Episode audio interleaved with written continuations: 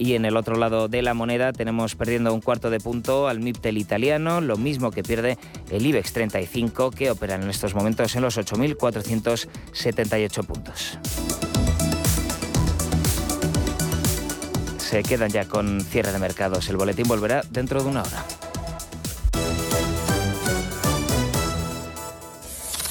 Radio Intereconomía.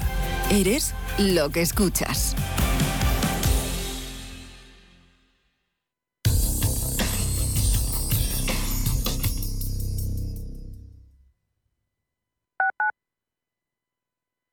¿Está buscando a alguien que valore sus finanzas? ¿O tal vez un financiero que tenga valores? Si lo que quiere es entender la economía, no se pierda Finanzas y Valores, los lunes de 2 a 3 de la tarde en Radio Intereconomía. WeCity es la más reciente e innovadora plataforma de inversión inmobiliaria. En WeCity podrás invertir en las mejores oportunidades inmobiliarias y diversificar tus ahorros de manera fácil, rápida y segura. Entra hoy en wecity.io e invierte en un solo clic. O si prefieres, llama al número 679 667 623 y te ayudaremos. Hola, soy Gema González. En Radio Intereconomía hacemos cada día a las 8 de la tarde una visión global de la jornada. La programación de Radio Intereconomía estaría huérfana sin un programa como Visión Global. De 8 a 9 de la tarde, el resumen más completo de todo lo que ha sido noticia económica a lo largo de la jornada. Di que nos escuchas. Más del 25% de la población en España se encuentra en riesgo de exclusión social. En la Fundación La Caixa facilitamos herramientas, metodologías y recursos a miles de entidades sociales para que las personas que más lo necesitan desarrollen su potencial. Solo es progreso si progresamos todos. Fundación La Caixa.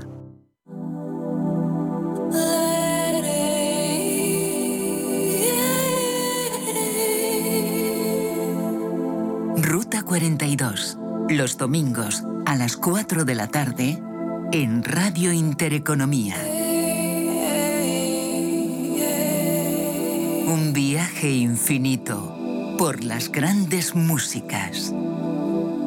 Ruta 42. Un programa de Joaquín Martín.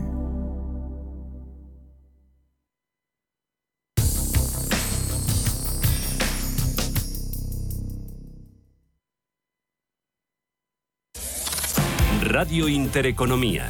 Eres lo que escuchas.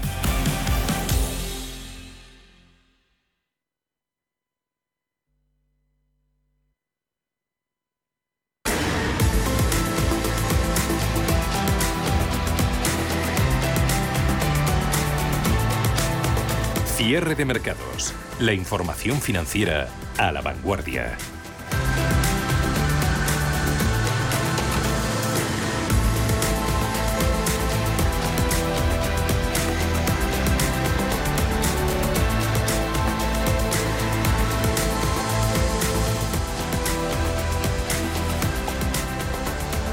Tarde de ayer tenía lugar esa tan esperada reunión del Comité de Mercados Abiertos de, la FED. Esa cumplía con el guion, se aumentaba por unanimidad los ah, tipos de interés en 50 puntos básicos, quedaban esos fondos federales en ese rango del 0,75-1%. En la posterior rueda de prensa, Jerome Powell, en la que era su primera comparecencia en persona, daban las pautas para la retirada de estímulos de su todavía más que abultado balance. Va a comenzar el 1 de junio. Del daño que puede hacer eso, la retirada, la reducción del balance, hemos estado hablando en la tertulia con José Ignacio Gutiérrez y con Javier Domínguez. Inicialmente se prevé que se deshagan 30.000 millones de dólares mensuales de bonos, 17.500 millones en garantías hipotecarias, hasta alcanzar en tres meses los 95.000 millones mensuales. Powell subrayaba que el comité se hallaba muy atento ante los riesgos para la inflación. Intentaba calmar los ánimos, afirmando que la Fed vería aumentos de 50 puntos básicos en las próximas dos citas, pero los mercados vuelven a las andadas. Eh, se siguen dando quinielas. Hay ya posibilidades eh, de ver incrementos de 75 puntos básicos, posibilidades que superan el 8% en su reunión de junio. Así que una de cal, otra de arena, porque también afirmaba que no dudarían en ir más allá del tipo neutral eso si fuese necesario. Así que el hecho de que Powell desmintiera las predicciones más agresivas del mercado desataba la compra de, bonos, especialmente en el corto plazo. Eso provocaba el empinamiento, la subida de nuevo de la curva, la caída del dólar frente al resto de divisas. Hoy la libra también caía en las horas previas a la reunión del Banco de Inglaterra, previendo que este seguiría la estela Dovis marcada por la Fed. Así ha sido, pero con menos unanimidad unanimidad en su Consejo de Gobierno. Bolsas subían por la mañana, siendo los sectores tecnológicos, inmobiliario, también industrial, los que tenían mejor comportamiento. Vimos en América ayer como Standard Poor's tenía su mayor incremento diario desde 2020. ¿Qué ha ocurrido? Que mercados se vuelven a dar de, bruces contra la realidad, la realidad económica. Han salido esas peticiones semanales de subsidios eh, de desempleo en Estados Unidos por debajo de lo esperado. Eso ha añadido preocupación acerca de que su ya muy tensionado mercado laboral termine por provocar que la inflación se traslade a los salarios y complique más aún la ya de por sí ardua tarea de doblegar la rampante inflación. En Europa han durado las subidas hasta hace unos eh, minutos. Eh, Fabio Panetta, luego hablaremos de él, ha declarado que la economía del área monetaria estaría de facto en esta inflación. Cierto es que los pedidos de fábrica de Alemania que se publicaban hoy han caído en marzo un 3,1%, bastante más de lo esperado, al igual que la producción industrial en Francia. Así que giro de nuevo con sentimiento negativo, VIX, volatilidad, la mide sobre el SP500 de nuevo por encima de los 30 puntos y descensos que se aproximan ya al 5 para el Nasdaq, menos 4,6%, 12.910 puntos. Corrige SP500 un 3,32, 4.157 y han volado todas las subidas en la Europa continental. IBEX 35 abajo ahora mismo un 0,62% en 8.447 DAX, dejándose en tiempo real un 0,56 sobre los 13.000 890. Nos fijamos ahora en el diario de la guerra y Moscú sigue negando los ataques sobre la acería de Mariupol y el ejército ucraniano denuncia ataques rusos con la intención de destruir a los soldados que están dentro. Declaraciones cruzadas con versiones muy, muy dispares. Pedro Fontaneda, buenas tardes. Muy buenas tardes.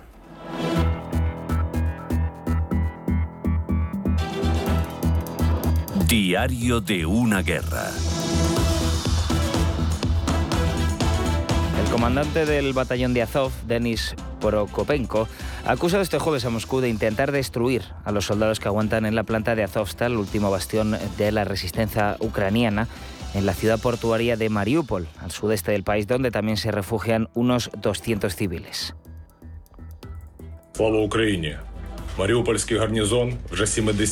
Ucrania dice, la situación es extremadamente difícil, pero seguimos ejecutando la orden de mantener la defensa. El comandante del grupo ultranacionalista relata también combates sangrientos y ataques rusos que buscan, dice, destruir a los soldados que están dentro. Como decíamos, versiones totalmente opuestas. Dmitry Peskov, portavoz ruso, niega que sus tropas hayan entrado en la acería.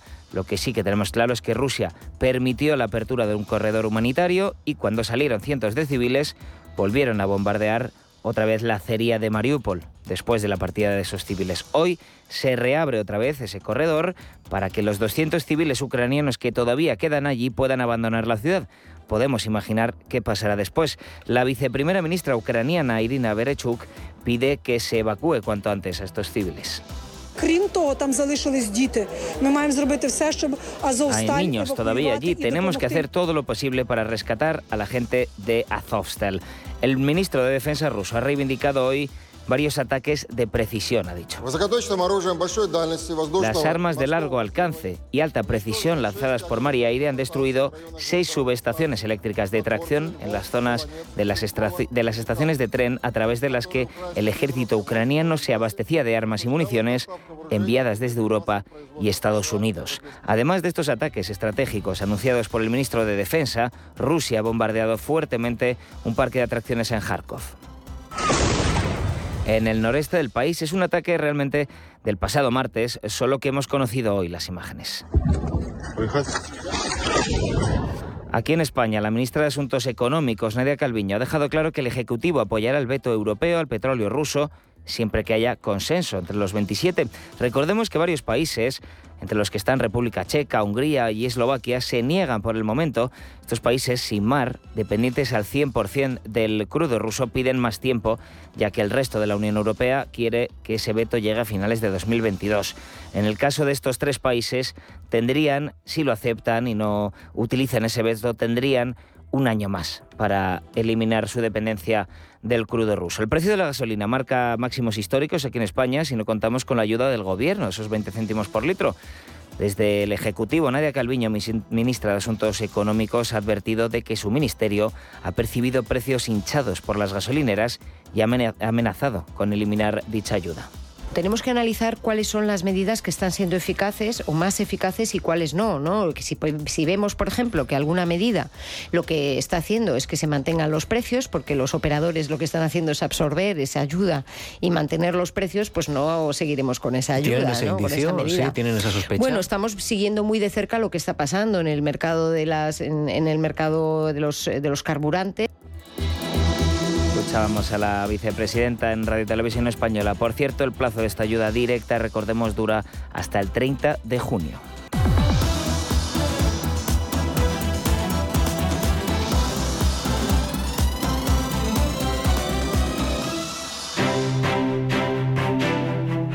Mercados en directo.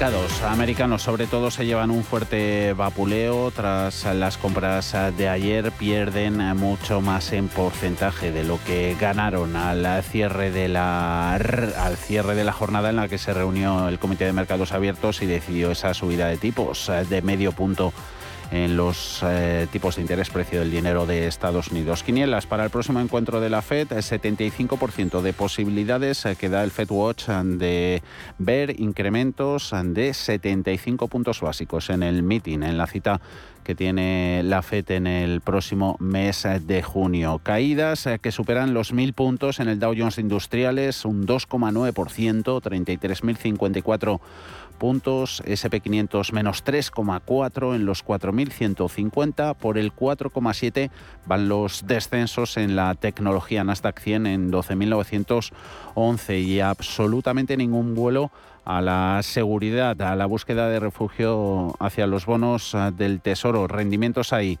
siguen eh, subiendo, se vuelve a ir el 10 años americano por encima del 3%, 3,06 en estos instantes. Eh, subidas también en intereses en Europa, Bund 1,03, italiano 3,02, español en el 2,11%. Otros mercados en divisas fuerte resbalón, el que se lleva la moneda única, sube el dólar, se aprecia en su cambio un 1%, el par en 1,0515. Precios de commodities, oro subiendo un 0,7, 1.882 dólares la onza, petróleo con moderados avances. Son del 0,51 en la materia prima por excelencia, 108,39 centavos el barril. Bolsas europeas eh, se han esfumado del todo las subidas, solo aguanta en positivo Bolsa de Londres, ha habido reunión allí del Banco de Inglaterra, gana un 0,13%, IBEX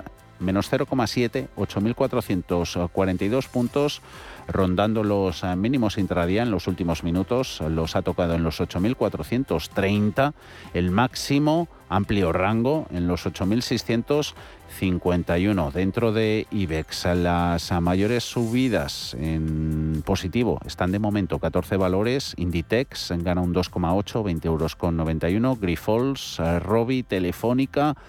Amadeus, ellas ganando más de un 1%. Las pérdidas en Siemens Gamesa, ahora hablaremos de ella, pierde un 6 a 14 euros con 23. Vuelco bajista en los bancos. Descensos en Sabadell del 3,5, 3%. BBVA 4 euros con 62. Santander en los 2,69, con caídas en tiempo real del 3%.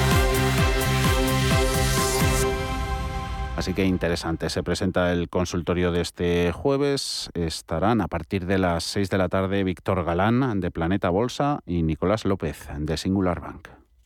91 533 18 51 o 609 22 47 16 para las notas de voz y WhatsApp. El suelo se mueve bajo nuestros pies y parece que no hay otra salida. De lunes a jueves, consultorio de bolsa y fondos de inversión en cierre de mercados. Con Javier García Viviani, Radio Intereconomía esas Siemens Gamesa. Sus eh, resultados eh, solo han sido una piedra más en la montaña que lleva la compañía en el año, en el que ya se ha convertido en la peor del IBEX en el acumulado del ejercicio. Ana, esto unido a los rumores de OPA, desde luego que no ayuda a remontar a la empresa. La compañía ha disparado sus pérdidas hasta los 780 millones de euros en el primer semestre de su ejercicio fiscal 2022 frente a los números rojos de 54 millones del periodo anterior. El fabricante de generadores eólicos señala que se ha visto impactado por la volatilidad económica y por los problemas en el lanzamiento de su plataforma 5X, su nuevo aerogenerador de gran tamaño. Con la presentación de resultados, la compañía ha anunciado un nuevo plan a largo plazo para desarrollar todo su potencial y a este respecto, la empresa seguía trabajando con el objetivo de alcanzar un crecimiento de ventas dentro de un rango de entre un menos 9% y un menos 2% comparado con el ejercicio fiscal 2021. Los rumores, además, sobre una OPA de exclusión por parte de su matriz alemana, que ya tiene más de un 67% de su capital, suenan en el mercado constantemente. Rafael Ojeda, de Fortich Fans y las posibilidades de OPA pues se cifran en el entorno de un 15 un 20%. Una OPA de exclusión por parte de la matriz que en estos momentos se contempla, pero resulta complicado porque Goldman Sachs comenta que probablemente un precio óptimo para poder excluirla, es decir, para poder adquirir la compañía está en el entorno de los 34 dólares y es un precio demasiado elevado para que en estos momentos pueda, puedan acometerse una operación de este calado. Entiendo que, que la operación no va a ser no va a ser viable y por tanto creo que la OPA no tendrá lugar en mayo de 2021, la CNMV ya suspendió durante cinco horas y media la cotización de Siemens Gamesa de forma cautelar debido otra vez a esos rumores sobre esa posible OPA. Eso sí, terminó reanudándola después de que la propia compañía desmintiese estas acusaciones. Y lo cierto es que todo esto ha provocado que Siemens Gamesa sea uno de los peores valores del IBEX 35 actualmente. La compañía tiene una tendencia bajista sin la mínima señal de recuperación hasta el momento. En el último mes pierde un 6% y en el año lleva ya unas caídas acumuladas del 28%, siendo ya la peor de todo el selectivo español. Ignacio Cantos de ATL. Ya digo que la situación es un poco de, estas eh, denominada tormenta perfecta. ¿no? Eh, en cuanto a la posible operación corporativa por parte de Siemens Energy para eh, sacar del mercado y, ofrecer comprar a, los minoritarios, hay que recordar que Siemens Energy es propietario de un 67% de la compañía, con lo cual sería un tercio de la compañía lo que tienen los, los minoritarios. Y ofrecer, pues comparte un canje, a lo mejor algo en cash, pues bueno, supongo que está en estudios, ¿verdad? Que el resto de las divisiones de Siemens Energy están funcionando bastante mejor que esta división de, aerogeneradores y bueno, eso podría llevar a la empresa a tratar de sacarlo para dentro del conjunto de la empresa, pues eh, que los resultados pues se vieran, o tuvieran un poquito más de lustre que no, que no como los está teniendo. Los datos contrastan con la situación, por ejemplo, de Solaria, que sube en el año un 25% siendo una de las mejores del selectivo, o Audax Renovables en el continuo cotiza mucho más plana, con caídas en el año del 2,8%. Lo cierto es que las diferentes operaciones corporativas que hay sobre la mesa en este sector están agitando en diferentes direcciones a todas estas compañías. Respecto al cómo veo el valor para lo que queda de año, pues lo cierto es que la empresa está en, un difícil escenario en el cual resulta bastante complejo obtener rentabilidad en el escenario actual. Si bien es cierto que solamente hay cuatro compañías a nivel mundial que pueden eh, acometer proyectos de aerogeneradores del tamaño de los que emplea esta, esta compañía, Recordemos que también hay otra OPA sobre la mesa dentro del sector que, por cierto, está siendo bien acogida por el mercado. Los máximos accionistas de Grenalia han lanzado una OPA por el 13,6% del capital que no controlan con el fin de excluirla de bolsa. Con 17 euros y medio el precio de la oferta representa una prima de aproximadamente un 23,4% respecto a la cotización media de los últimos tres meses y supone valorar a la firma de renovables en 388 millones de euros frente a los 46,5 millones con los que saltó al parque allá por 2017. En Estados Unidos se hunde la productividad ah, por el incremento de los ah, salarios, costes laborales que pueden complicar la vida a la FED ah, con un ya más que tensionado mercado laboral en la primera economía del mundo y de salarios que se sigue hablando en España. Las patronales COE, también CEPIME, los sindicatos, comisiones obreras y UGT han dado por cerradas y sin acuerdo las negociaciones sobre un pacto salarial para este año. Agentes sociales han mantenido hoy una reunión para intercambiar las últimas propuestas. El encuentro ha transcurrido sin avances, así que se da ya por supuesto que no habrá subida salarial pactada. ¿Y qué están haciendo las empresas españolas mientras la inflación continúa desbocada? ¿Por qué en España no está habiendo una adecuación si somos de los países de la Unión Europea, Alma, con mayor tasa de incremento en los precios? Pues básicamente porque nos enfrentamos a un problema complejo con una solución que tiene muchas aristas. Según datos del cuarto trimestre de 2021 de Eurostat, el incremento de costes laborales en la eurozona fue del 1,9%, del 2,3% en la Unión Europea. En España, en el cuarto trimestre, con la inflación ya desbocada, menor a esa media, 1,3%, por debajo solo Italia, donde el incremento fue de 0, y Países Bajos, donde se, se situó en el 0,6% en tasa negativa. En el otro lado de la balanza, países como Malta o Lituania con un aumento de los costes laborales por encima de los dos dígitos. La contraparte se sitúa en el dato de inflación. En estos últimos países que decíamos, eh, la inflación es mucho más alta que en España. Está desbocada también aquí en nuestro país, ya sabemos, rozando los dos dígitos en marzo, en el 8,5% en abril ¿Y por qué no está habiendo una adecuación si somos de los países, como decimos, con una de las tasas de inflación más disparadas? Nos dicen los expertos que debe producirse una adecuación entre el coste de la vida y los salarios. Eso está claro, es indudable, pero no se puede hacer esa adaptación solo fijándonos en el IPC completamente desbocado y comportándose como una montaña rusa porque solo estaríamos mirando al corto plazo. Josep Ginesta es profesor de OBS Business School y secretario general en PIMEC una, una subida aceleradísima de esta inflación, de esa inflación y además con, con algunas particularidades, yo te diría que hacen que eh, no lo traslademos a, negociación colectiva. Y es cuando tú desglosas uh, este incremento de la inflación entre la, la, el total y el subyacente, claro, el, subyacente, que es aquel que tiene que ver con la economía real, uh, es, se queda en el tres y medio. Insiste Ginesta en que la adaptación de la inflación a los salarios es mucho más compleja, debe hacerse una adecuación, pero recurriendo a medidas más creativas, mirando además esa inflación subyacente, que en el caso español es mucho más baja. De lo contrario, trasladando directamente los datos de IPC al coste laboral, muchas empresas, insiste Ginesta, dejarían de ser viables indexar salarios eh, exclusivamente al incremento del IPC para las empresas es un problema y para la economía en, en, general. ¿Por qué? Porque fíjate, mm, si el incremento del IPC que podríamos deducir eh, eh, que proviene del funcionamiento de la economía, que es subyacente, solo crece en un 3, 3,5% eh, por ciento y el resto es del regulador, las empresas que indexen sus salarios a ese incremento del IPC del 10%, es que no son, es que no son viables. Es decir, pocas empresas pueden asumir en estos momentos un incremento de salarios de ese nivel. Nos cuentan los expertos además que igual que la inflación se comporta de forma explosiva, los procesos de adaptación salarial se tienen que hacer más mirando al medio plazo. Son más lentos que las subidas de precios. Además, la escalada inflacionaria ha llegado un poco por sorpresa y adaptar los dos indicadores, adecuarlos, tiene que llevar más tiempo porque el estudio que tiene que hacerse es mucho más complejo. José María Oquean, catedrático de Economía Aplicada en la Universidad Pablo de la Vida de Sevilla. Por lo general, la, subida de los salarios para intentar compensar una inflación alta suele darse a medio plazo en lo que es el proceso de negociación colectiva. No es una cosa inmediata salvo que esté pactado.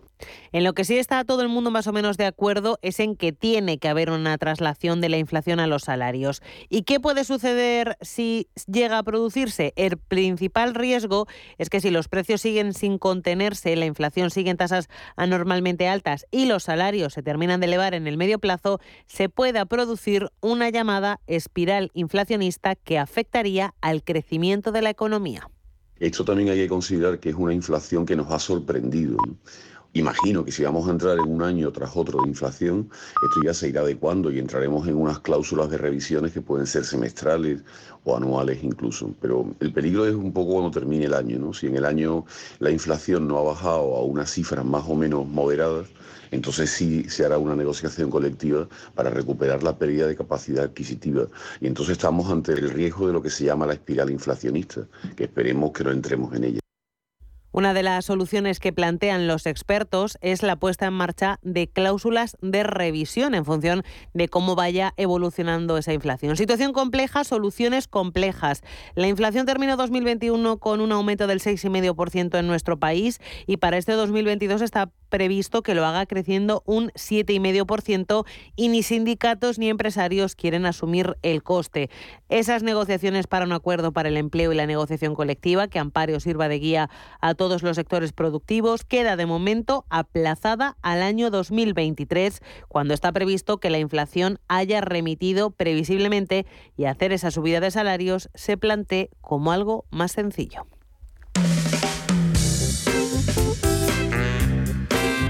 En Radio Intereconomía,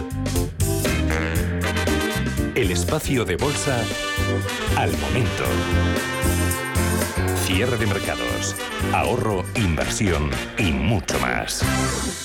La mayoría de los bancos centrales ya se ha embarcado en las subidas de tipos de interés, pero aquí en la zona del euro, como en el Palacio, las cosas van despacio. Crecimiento versus inflación presenta un complicado dilema para el BCE y una división de su Consejo de Gobierno entre halcones y palomas. Uno de sus miembros, el italiano Panetta, asegura que la economía de la zona euro se ha prácticamente estancado y se enfrenta a mayores precios, lo que dificulta eso, las decisiones de política monetaria. Por si fuera poco, la divergencia con la Fed Paul y el embargo al petróleo ruso amenazan con elevar todavía más la inflación. Sí, después de subir eh, tipos la Fed y el Banco de Inglaterra, la presión va en aumento para el Banco Central Europeo para que actúe y ataje, y ataje esa inflación. Pero la respuesta no es tan sencilla. Eh, se mantiene el pulso entre halcones y palomas del Consejo de Gobierno del BCE. El italiano Fabio Panetta, que se, hasta ahora se consideraba del lado de los halcones, asegura que la economía de la zona euro está prácticamente estancada. Se trata de la advertencia más severa hasta el momento del BCE sobre el daño causado por la guerra en Ucrania. En declaraciones al diario italiano La Stampa, Panetta reconoce que esto hace que las opciones que enfrenta el BCE sean más complicadas, ya que un endurecimiento monetario destinado a contener la inflación terminaría obstaculizando un crecimiento que ya se está debilitando, según reconoce. El italiano pide esperar hasta que se conozca el dato de PIB del segundo trimestre para mover los tipos. El BCE se está preparando para una secuencia de subida de tipos que pondrán su tasa de referencia en territorio positivo, pero el camino que tome es más importante que la fecha exacta del primer movimiento, según ha dicho hoy el economista jefe Philip Lane, que asegura que es poco probable que vuelva la tendencia de la inflación que existía antes de la pandemia. No creemos que volvamos a los niveles prepandémicos de equilibrio donde la inflación estaba persistentemente por debajo de nuestro objetivo. Creo que está claro que en algún momento vamos a mover los tipos, no solo una vez, sino con el tiempo, en una secuencia. ¿Cuándo exactamente comenzará eso? No debe verse como el tema más importante. La guerra en Ucrania, en la frontera con la zona euro, está ralentizando esa recuperación pospandémica. El FMI recortaba sus previsiones eh, de crecimiento no hace mucho para la región, al 2,8% para este año. Los pedidos de las fábricas alemanas se han desplomado en marzo, cayendo más de lo previsto después de que la invasión rusa oscureciera las perspectivas de la locomotora europea. Los comentarios de Panetta y Lane son mucho más moderados que algunos de sus colegas del bando de los halcones, que han planteado la posibilidad de elevar los tipos de interés desde los mínimos históricos a partir de julio.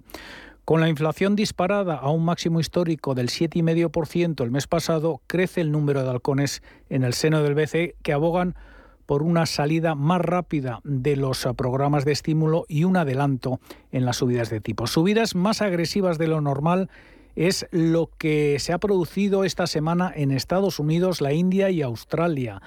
Ismael García Puente, gestor de Mafre Gestión Patrimonial, señala que la divergencia de tipos entre la FED y el BCE aumenta el riesgo de inflación para la zona euro me temo que el Banco Central Europeo tiene las manos muy atadas, pero algo tendrá que hacer porque eh, esta divergencia de tipos o de política monetaria entre la Fed y el, y, el Banco Central Europeo provoca una devaluación del euro que esto lo único que hace es aumentar todavía más la, inflación. ¿no? Si, si, si, cae nuestra moneda, comprar eh, bienes eh, o importar bienes, digamos, es mucho más, mucho más caro y eso hace que la inflación incluso pueda aumentar todavía más.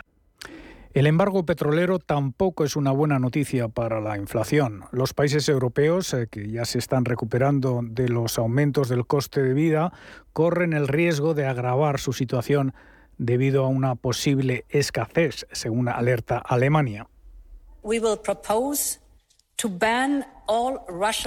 La presidenta de la Comisión Europea proponía ayer prohibir el petróleo ruso durante los próximos seis meses y los combustibles refinados para fin de año para aumentar la presión sobre el régimen de Vladimir Putin. El BCE se volverá a reunir el 9 de junio y el 21 de julio. Si bien los datos del PIB del segundo trimestre no se van a conocer oficialmente hasta el 29 de julio, estarán disponibles otros indicadores que tomarán la temperatura de la coyuntura económica. En momentos de incertidumbre en los mercados, la experiencia importa más que nunca y en Metagestión llevamos más de 30 años aportando resultados a nuestros partícipes. Llama al 91 781 68 80 o visita nuestra web metagestión.com. Para los que quieren ser libres. Para los que lo quieren todo y lo quieren ya. Para los que son unos campeones. Para los que creen que esto es cuestión de magia. Para todos, B2B presenta a Quick Will Rock el musical producido por la banda Queen que triunfa en Madrid en el Gran Teatro CaixaBank Príncipe Pío. Entradas a la venta en laestacion.com. Hemos creado un lugar para ayudarte a crecer. Donde cada pregunta tiene su respuesta donde acompañamos a empresas y autónomos en su camino hacia la digitalización y sostenibilidad, donde estar al día de ayudas y subvenciones, y donde se impulsa la internacionalización de todos los negocios, con contenidos pensados para aprender, inspirar y crecer. Santander Impulsa Empresa, el lugar para avanzar. ¿El mejor hotel para la celebración familiar que estás preparando? En Rafael Hoteles te ofrecemos todo lo que necesitas. Salones privados con luz natural, jardines y terrazas, cuidada gastronomía, aparcamiento y un servicio profesional que te asesora en todo el proceso. Llama al 902 100 015 o consulta rafaelhoteles.com. Un hogar en orden con las rutinas organizadas aumenta nuestro bienestar y nos proporciona paz interior. Pautas de orden, decoración, cocina, muebles, aromas, limpieza, salud. Todo el mundo del hogar tiene cabida en la mañana de los sábados en Radio Intereconomía, en Casa con María. Los sábados de 10 a 11 de la mañana con María Leániz. Entre tú y yo está el buen humor, la motivación y los mejores invitados. Y aún así, queda espacio para la salud. Paula Pérez Salazar y su ejército pacífico de colaboradores están listos para alegrarte el fin de semana. Recuerda que tu cita con ellos es ahora el sábado a las 8 de la mañana. Entre tú y yo, con Paula Pérez Salazar. IG patrocina el cierre del IBEX. Concluye IBEX en 8.434 puntos, eh, pierde un 0,77%. Ojito al rango, máximo en 8.651 el intradía, el mínimo en los 8.427. Cierre de IBEX, que coincide con descensos eh, que superan el 4% en el Nasdaq y del 2,5% y 2,95% en Dow Jones Industriales y SP500 eh, respectivamente. resto de índices en Europa con dominio de las ventas, claro, tras una jornada, la mayor parte de ella que ha transcurrido con subidas, aprovechando las ganancias vistas ayer en, Wall Street. Eh, pero abrió como abrió Estados Unidos, se fue torciendo la cosa y hasta ahí han llegado. K40 pierde un 0,43, DAX un 0,49 en 13.902. Eh, mayores pérdidas han sido del 8% en Siemens Gamesa 14 euros justos al cierre. Sabadell, un 3,7, 0 euros con 69. Lo mismo pierde BBVA, que concluye en los 4 euros con 59. En positivo 12 compañías. Inditex, un 2,65, 20 euros con 88. 2,5% abajo Grifols, 17 euros con 02 y Telefónica sube hasta los 4,77 en porcentaje, un 1,55. IG ha patrocinado el cierre del IBEX. Si mantienes la cabeza en su sitio, cuando a tu alrededor todos la pierden, si crees en ti mismo cuando otros dudan, el mundo del trading es tuyo. Trading 24 horas, un sinfín de oportunidades. Cuando ves la oportunidad, IG.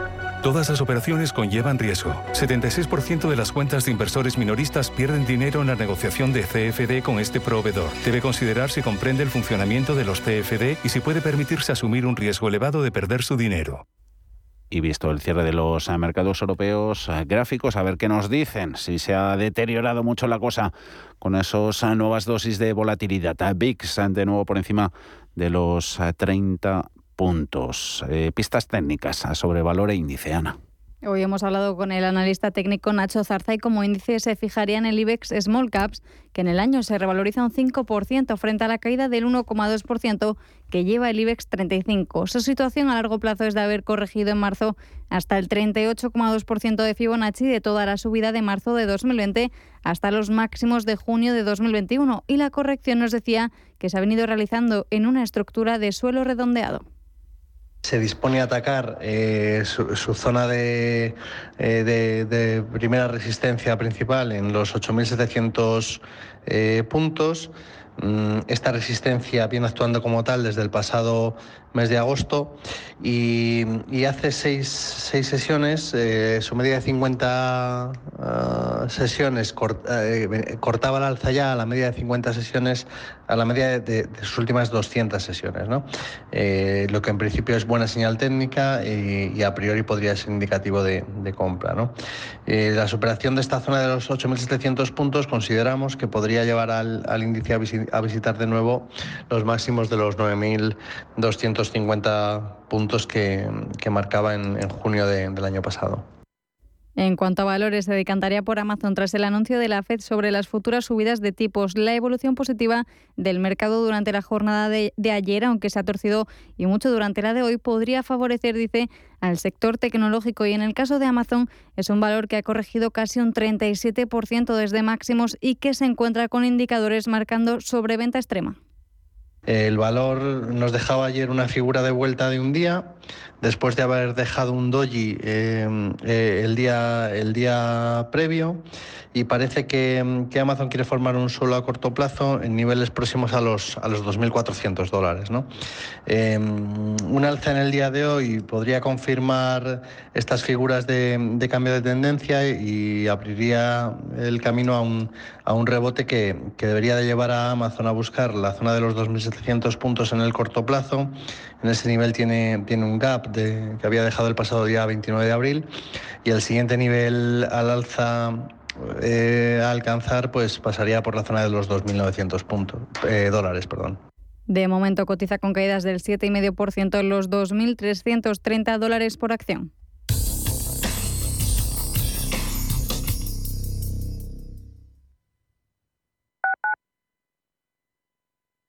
Viajes, destinos, cultura, gastronomía hacen diferente a cada viajero. Recorre el mundo cada semana con nuestro programa de viajes Clase Business. Descubre los mejores destinos de lujo y experiencias exclusivas de una manera diferente. Cada sábado de 12 a 1 del mediodía, escucha Clase Business con Elena Fraile en Radio Intereconomía. Somos aquello que siempre quisiste ser creamos aquello que siempre quisiste tener. Las reglas del juego han cambiado. Somos traders. Operamos. Black Bear Broker. El broker de los traders.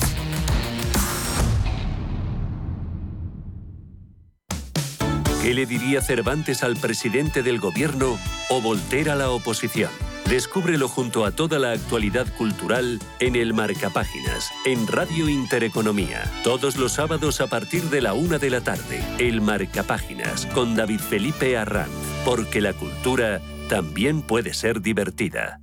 Urbanitae es una nueva plataforma de inversión inmobiliaria que te permite invertir a lo grande con cantidades pequeñas. Uniendo a muchos inversores, logramos juntar el capital suficiente para aprovechar las mejores oportunidades del sector. Olvídate de complicaciones. Con Urbanitae ya puedes invertir en el sector inmobiliario como lo hacen los profesionales. Los domingos de 12 a 12 y media de la noche, Diálogos en Familia, en Radio Intereconomía. ¿Qué tal amigos? ¿Cómo están? Les saluda Fernando Díaz Sarmiento. Hoy nos acercamos al universo fascinante de la educación, de la familia. Son nuestros diálogos en familia.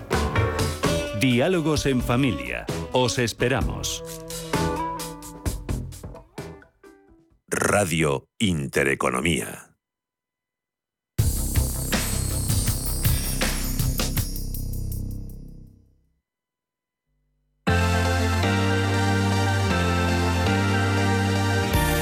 Gestión del patrimonio en cierre de mercados.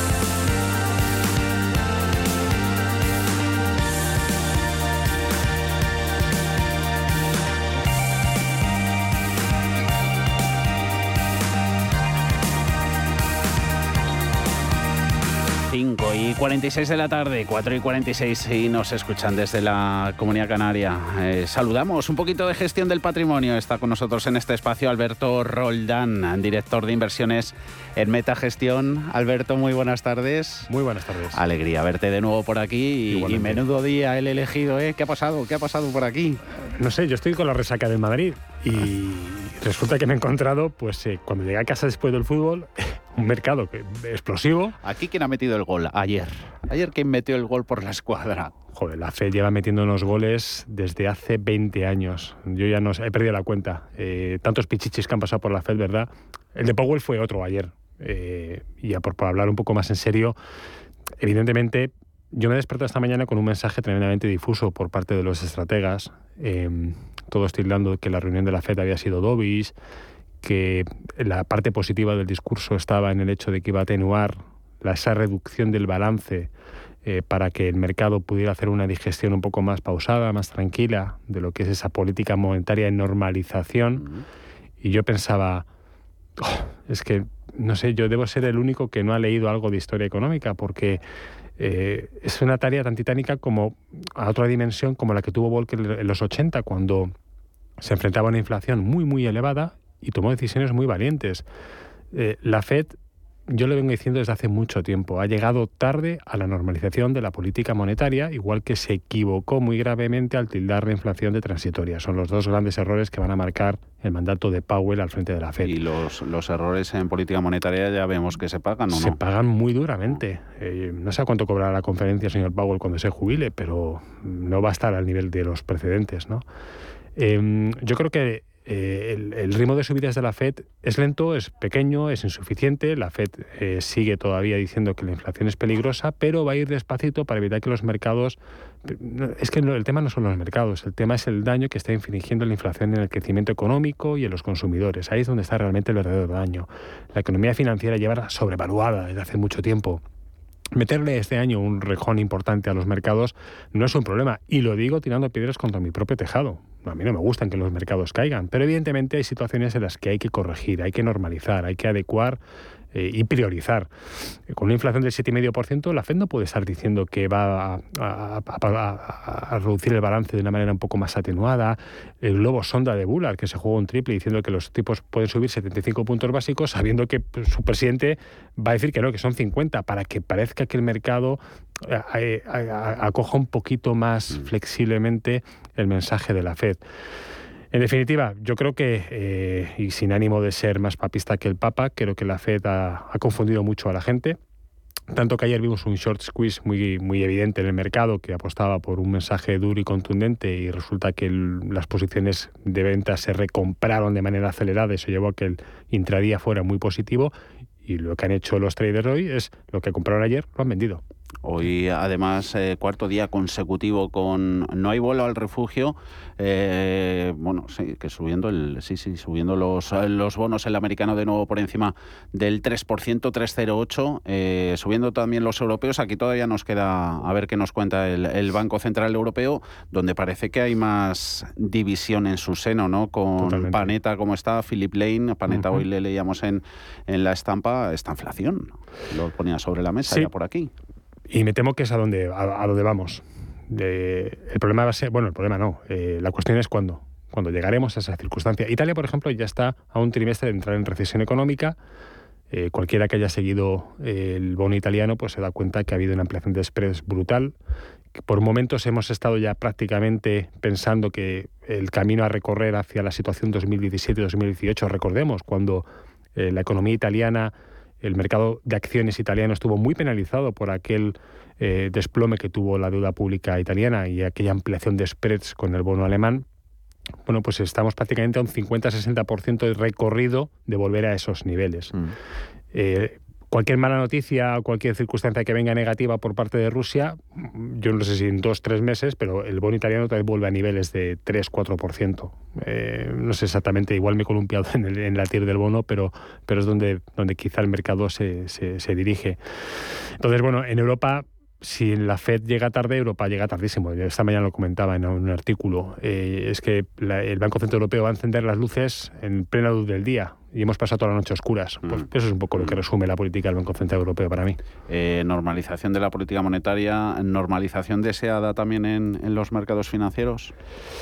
Pues es complicado porque el Nasdaq va a hacer el tercer eh, peor año en toda su historia con 90 días de negociación efectiva realizados. que van. Mm. Es un mercado bajista, todo el mundo lo sabe, desde, desde el mes de noviembre está en una fase de distribución. Eh, en el Standard Poor's eh, apenas suben el 3% de las compañías rendimiento positivo en el año. Eso significa que hay aproximadamente unas 485 compañías que están en negativo. Mm, estos son los datos evidentes que están sobre la mesa. Eh, y luego además le ponemos la presión que está ejerciendo la deuda. Eh, es muy complicado que este año se pueda ganar dinero en algún activo con un nivel mínimo de riesgo y eso complica mucho las cosas. En renta variable, pues lo vemos. Eh, a mí las, eh, las, los dientes de sierra que está dibujando me parece que son francamente preocupantes, porque hay mucha gente que en esas caídas hace el, el, buy the dip y resulta que el dip está muy lejos todavía de producirse. ¿Estoy dando un mensaje excesivamente negativo? No, y quiero ser comedido, pero no puedo evitar que el, componente macroeconómico y el view que tengo de la situación en general del mundo me haga ser más negativo que positivo. Muchas eh, memes eh, que se ven estos días en cuanto al buy the dip, el comprar en, la caída. Eh, ¿Situación de mercado la óptima para, para el valor? esa es una muy buena pregunta. en, teoría sí, porque es el, digamos, el estilo que debería de funcionar. ¿Por qué? Porque cuando estamos comprando los valores de una compañía, la esencia, el fundamento de la misma, en medido no solamente en multiplicadores o múltiplos o en ratios bursátiles, sino realmente lo que es el modelo de negocio, eh, yo me siento cómodo porque encuentro esos márgenes de seguridad que buscamos. Es decir, si el mercado me va a caer desde aquí un 20%, un 30%, voy a intentar compañía, comprar compañías en los fondos que tengan una caída menor y que en el rebote eh, suban más. Porque una, una compra excesivamente defensiva lo que te posibilita es caer menos, pero también subir menos. Entonces puede ocurrir que el mercado mm, dé una vuelta, un giro muy inesperado a la situación y provoque que ese posicionamiento demasiado defensivo lleve a que las carteras pues tengan un performance mm, positivo en el, en el corto plazo y negativo en el largo plazo. Entonces, yo sí que creo que en el value investing siempre vamos a encontrar refugio los inversores que queremos estar orientados a largo plazo, claramente. Eh, posicionamiento, ¿habéis hecho mucho cambio aprovechando todo el entorno? Eh, ¿Cuáles han sido las eh, principales alteraciones en vuestras carteras, en vuestros productos de metagestión? pues en los siete meses que llevo al frente de la dirección de inversiones hemos hecho cambios importantes porque había que hacerlos, lo demandaba, no podíamos mm, dar el performance que estábamos ofreciendo a nuestros inversores, nuestros partícipes. dos terceras partes de la cartera ahora mismo está invertido en dos temáticas fundamentales, que son la energía, entendiendo energía como un componente muy diversificado, donde tenemos empresas de producción de petróleo, de gas, refineras y compañías que invierten en infraestructura gasística, ¿no? que es un sector que ahora mismo tiene una demanda clara y que va a perdurar mm, eh, durante un ciclo de tiempo razonable. Mm. Y luego la alimentación, que es un sector que he encontrado y cogido con una pasión tremenda porque porque es que me he dado cuenta que hay ciertos servicios que el consumidor, ahora que nos dirigimos hacia esa hipotética estanflación, va a empezar a prescindir. Hablo de mm, ciertas suscripciones de ciertos servicios de valor que le hemos dado durante los últimos dos años de pandemia y que ahora cuando las cuando tienes que pagar la factura de la luz o rellenar el depósito del coche, dices... Lo primero de lo que tiras a Claro, ¿necesito algo Prime en mi cartera? Pues seguramente no, ¿no? Y, a lo mejor es transitorio y puede durar unos cuantos trimestres, pero durante esos trimestres las compañías se van a, se van a ver perjudicadas. Y lo estamos viendo los grandes protagonistas del mercado, claramente. De lo que no podemos prescindir es de la alimentación. Y además en la cadena de valor de la alimentación hay ideas fantásticas porque es un sector muy retardado. Lleva 10 años eh, muy por detrás del mercado, es un sector donde realmente los fundamentales han ido muy bien en cuanto a la evolución del negocio, pero no tanto se han reflejado en bolsa, con lo cual podemos comprar todavía cosas muy baratas. Eh, ideas muy interesantes que si abrimos un poco la mente y vamos a buscar en toda la cadena de valor, desde la originación de la semilla, que es un poco el germen de la alimentación, al producto final, pues mm, pues se puede, hay que hacer mucho trabajo y hay que hacer los deberes. Pero si se hacen correctamente se pueden comprar buenas ideas. ¿no? Y eso es el posicionamiento básico que tiene el fondo a nivel internacional. En el fondo nacional estamos posicionados para estar defendidos ante lo que creemos que es inminente, que es que España se dirige hacia una vorágine de caída y crecimiento inevitable. Mm, y eso va a deteriorar. IBEX 35, que mira, que estaba sacando ahora la cabecita días, eh, llegando incluso al nivel con el que despedía el año pasado, los 8.715, lo vemos por ahí sacando... Mm.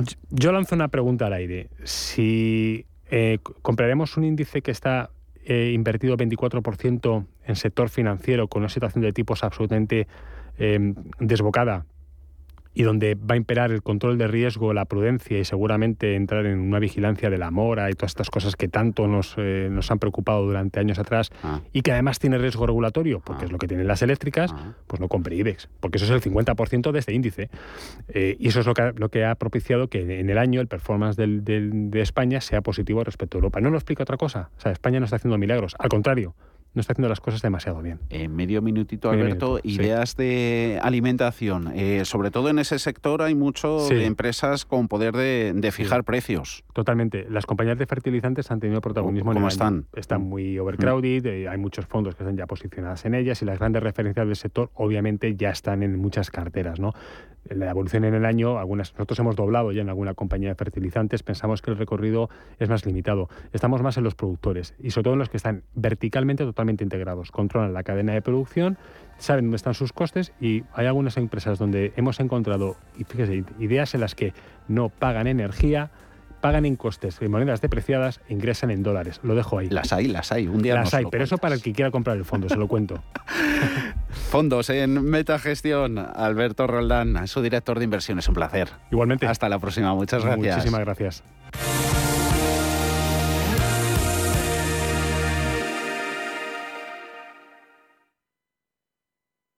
Si necesitas una tasación oficial para solicitar una hipoteca, para una herencia, para conocer el valor de tu patrimonio, tu empresa es Global, con V de valor. Somos una firma líder en tasaciones oficiales homologadas y en servicios integrales de valoración, ingeniería y consultoría inmobiliaria, con más de 35 años de experiencia, rapidez online, rigor y garantía de servicio. Recuerda, Global se escribe con V de valor. Global.es.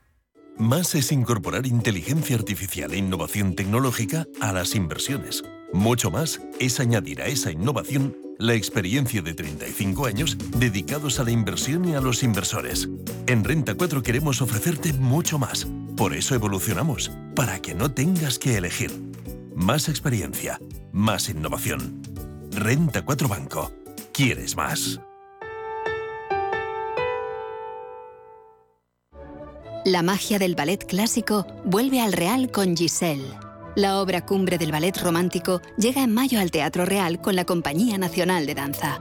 Sumérgete en esta emocionante historia de amor con música en directo de la Orquesta del Teatro Real.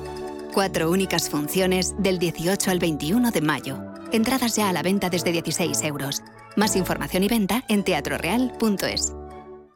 Hoy en día, encontrar la herramienta que pueda resistir el paso del tiempo es fundamental en la renta fija. Es por eso que MFS Investment Management adopta un enfoque Active 360. Visite mfs.com barra Active 360. Los mercados financieros. Las bolsas más importantes. Información clara y precisa. Esto es Radio Intereconomía.